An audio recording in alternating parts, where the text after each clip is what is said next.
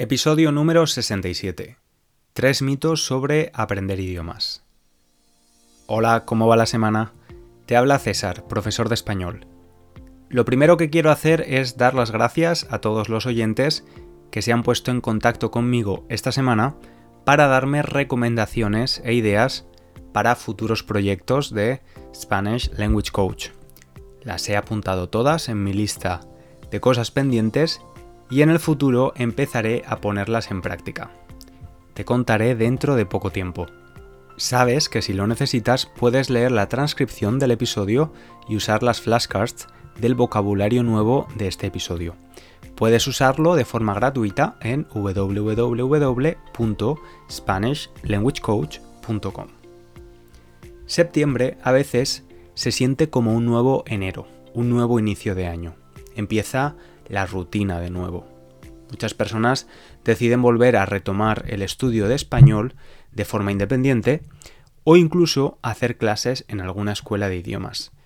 En cualquier caso, he pensado que hoy sería una buena idea hablar de algunos mitos, de algunas ideas populares sobre el aprendizaje de idiomas.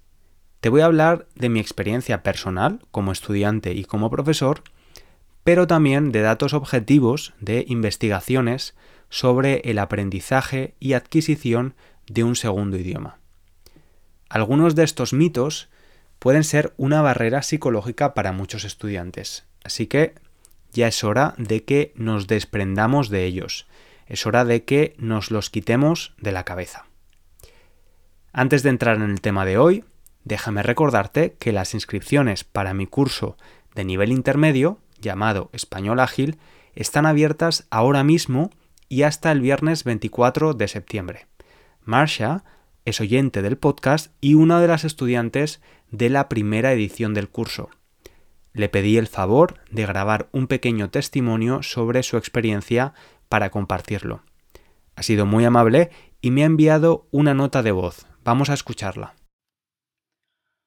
Hola, soy Marsha una jubilada de los Estados Unidos. Hice la primera edición de Español Ágil y me encantó. La forma en que César explica los temas gramaticales es muy clara. Los gráficos que utiliza me resultaron súper útiles y agradezco los comentarios que escribía cuando un estudiante tenía una duda. La pequeña ventana en la que aparece mientras explica algo en la pantalla principal da la sensación de que está ahí mismo con los estudiantes. Y me encantan los breves interludios en los que explica alguna palabra o dato cultural de España. Sobre todo, agradezco mucho que los estudiantes tengan acceso permanente al curso y reciban actualizaciones gratuitas porque lo consultaré siempre que tenga alguna duda. Muchísimas gracias, César. Muchas gracias de nuevo, Marsha. Añadir a sus palabras que el curso lo puedes empezar cuando quieras. Si te inscribes hoy, puedes empezar a hacerlo hoy mismo, o en unas semanas, o en unos meses, cuando quieras, ya que tienes acceso para siempre. Si quieres más información sobre el curso, puedes visitar la web y si además te interesa conocer la historia y cuáles son las claves más importantes del curso, puedes escuchar el episodio número 54 de este podcast. Una de las últimas actualizaciones del curso ha sido añadir 14 lecciones en vídeo sobre el uso del subjuntivo. Vas a poder hacer un montón de ejercicios donde aprenderás a distinguir entre el uso del indicativo y del subjuntivo algo que pone nerviosos a muchos estudiantes. Lo vas a hacer usando la gramática cognitiva en lugar de la gramática tradicional. La gramática cognitiva pone el foco en la intención comunicativa, lo que queremos decir, en lugar de crear listas de usos y excepciones. En mi opinión, es una forma mucho más efectiva de comprender el uso del subjuntivo del español. Si tienes alguna duda sobre las lecciones, como ha comentado Marsha, podrás preguntarme en la sección de comentarios y te la resolveré. Ahora sí, empezamos con el tema de hoy, los mitos más comunes sobre aprender un idioma. Cuando era pequeño y mi madre me preparaba un zumo de naranja natural, siempre me decía, César, bébetelo rápido que se pierden las vitaminas. Creo que esto es una de las frases más repetidas por las madres españolas. Pero ¿es verdad o es solo un mito? Pues a ver, según la ciencia es verdad, pero las vitaminas se pierden después de 12 horas. Así que es una medio verdad. Con los mitos sobre idiomas pasa un poco lo mismo. No todo es blanco ni negro. Vamos a verlo. El primer mito habitual es el de la edad. Escuchamos muchas veces que los niños pequeños son como esponjas, que absorben los idiomas con mucha facilidad. ¿Es esto cierto? Bueno, la realidad es que varios estudios muestran que en diferentes etapas de nuestra vida tenemos unas ventajas específicas para aprender un idioma. Cuando somos pequeños no estudiamos nuestro idioma, lo adquirimos. Un bebé es capaz de diferenciar muchos más sonidos que un adulto, y cuando crece un poco más y es un niño o una niña pequeña, su capacidad para adquirir un acento nativo es increíble. Ahora bien, los adultos tenemos una ventaja muy buena frente a los más pequeños, nuestra capacidad de atención. Podemos estar atentos en una clase de español durante una hora, por ejemplo, impensable con alguien de tres años. También tenemos muchas habilidades cruciales que hemos aprendido a lo largo de nuestra vida, como la habilidad de leer y escribir, que nos dan ventajas. Mi experiencia como profesor también dice que dentro de la edad adulta, las personas de 50 años en adelante tienen otra ventaja. Por lo general tienen menos miedo a cometer errores.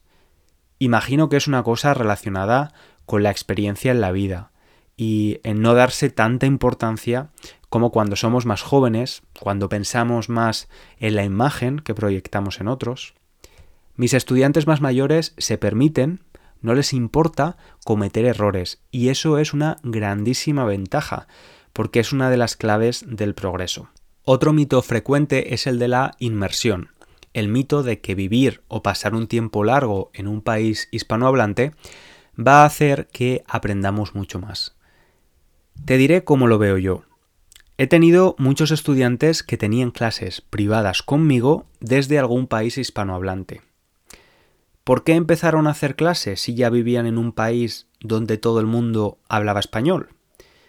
Pues porque se habían dado cuenta de que vivir en el país no era suficiente. La inmersión es un arma de doble filo. Un arma de doble filo es algo que puede ser positivo y negativo a la vez. Obviamente es positivo porque te va a dar la oportunidad de estar rodeado por el idioma todo el tiempo.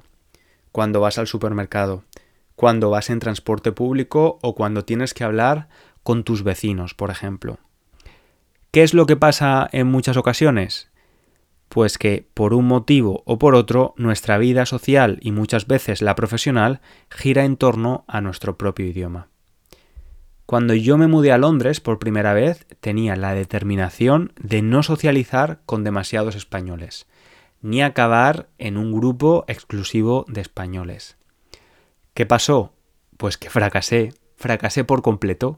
Durante la reunión de bienvenida de la universidad conocí a varios españoles, intercambiamos números de teléfono y sin darme cuenta ya estaba en un grupo de españoles en Londres con los que salía en mi tiempo libre.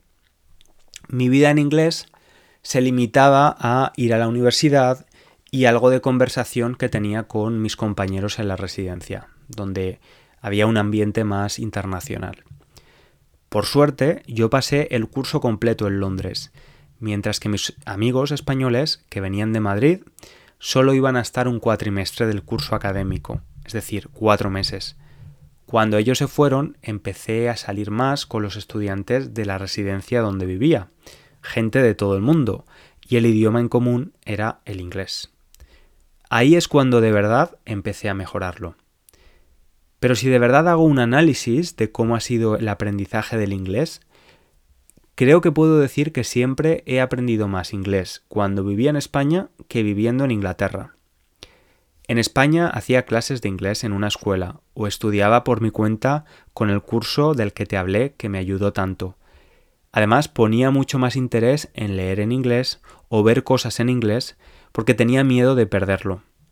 Viviendo aquí también he aprendido mucho, pero de forma menos estructurada, de forma más informal. Vamos con el tercero. ¿Has estado alguna vez en una clase de español con más estudiantes? Si es así, estoy seguro de que alguna vez el profe os ha puesto en pequeños grupos para hablar en español sobre un tema. Estas dinámicas son frecuentes en este tipo de clases, pero ¿es buena idea hablar español con otros estudiantes del idioma? Hace unos meses recomendé a uno de mis estudiantes la red social Clubhouse, una red social donde se generan conversaciones de muchos temas, solo audio. Hay varios clubs de estudiantes de español donde practican muchas veces conversaciones guiadas por profesores. Mi estudiante me dijo que no quería usar este recurso porque si hablaba con otros estudiantes iba a adquirir, a copiar los errores de otros. Esto es otro de los grandes mitos de aprender idiomas. Hay un libro que me encanta, se llama How Languages Are Learned, de la editorial Oxford Handbooks for Language Teachers, en el que hay una sección de ideas populares sobre el aprendizaje y una de ellas es esta, que cuando los estudiantes interactúan, acaban copiándose los errores. La realidad es que no es así. Según diferentes estudios, los estudiantes no cometemos más errores si estamos en contacto con otros estudiantes del idioma comparado con cuando hablamos con nativos. Para acabar, quiero hacer un comentario que no es mío. El crédito es de Christian, de Alemania. Él es uno de los estudiantes de Español Ágil.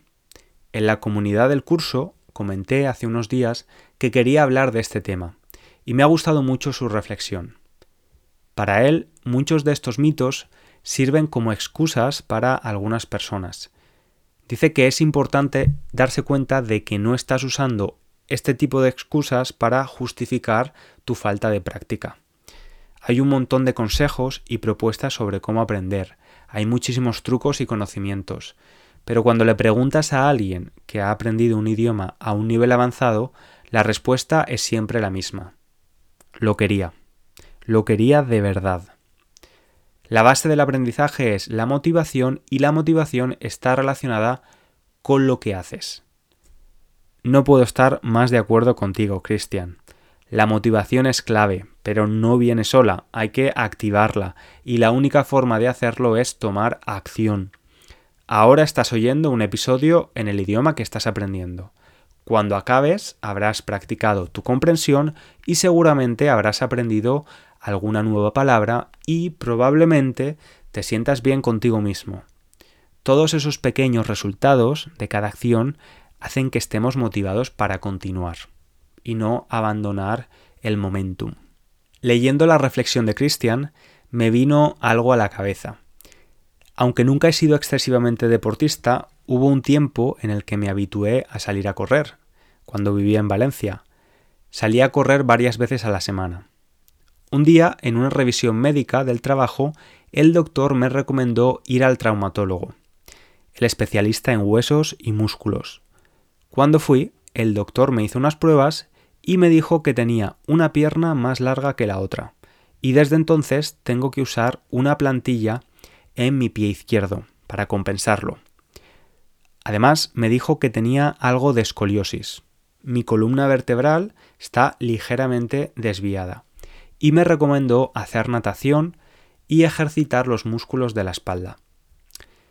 Estas dos cosas me sirvieron de excusa perfecta para dejar de correr.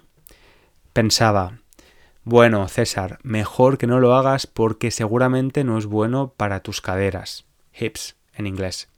Además, tu espalda, que si esto, si lo otro. Bien.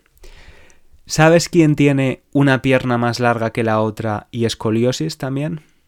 Usain Bolt, el corredor jamaicano ganador de ocho medallas olímpicas y considerado el hombre más rápido de la historia. Cuando me enteré, sentí que había abandonado mi rutina de correr sin ningún sentido, que simplemente me estaba justificando para no hacerlo. Como he dicho al principio del episodio, estos mitos pueden ser una barrera mental para muchos estudiantes. Lo que te quiero decir como conclusión es que pruebes cosas, que experimentes, ya que cada persona tiene factores en su vida diferentes. Lo que funciona para ti puede no funcionar para mí. Ya sabes que no hay fórmulas mágicas para progresar. Yo siempre digo que la constancia es la clave en aprender un idioma y en el largo plazo es mucho más importante que el talento, la edad u otros factores. Espero que estas pequeñas reflexiones te hayan ayudado a quitarte ideas de la cabeza que a veces nos limitan y vamos a dejarlo aquí por hoy. Nos volvemos a escuchar la semana próxima. Te mando un abrazo grande. Chao, chao.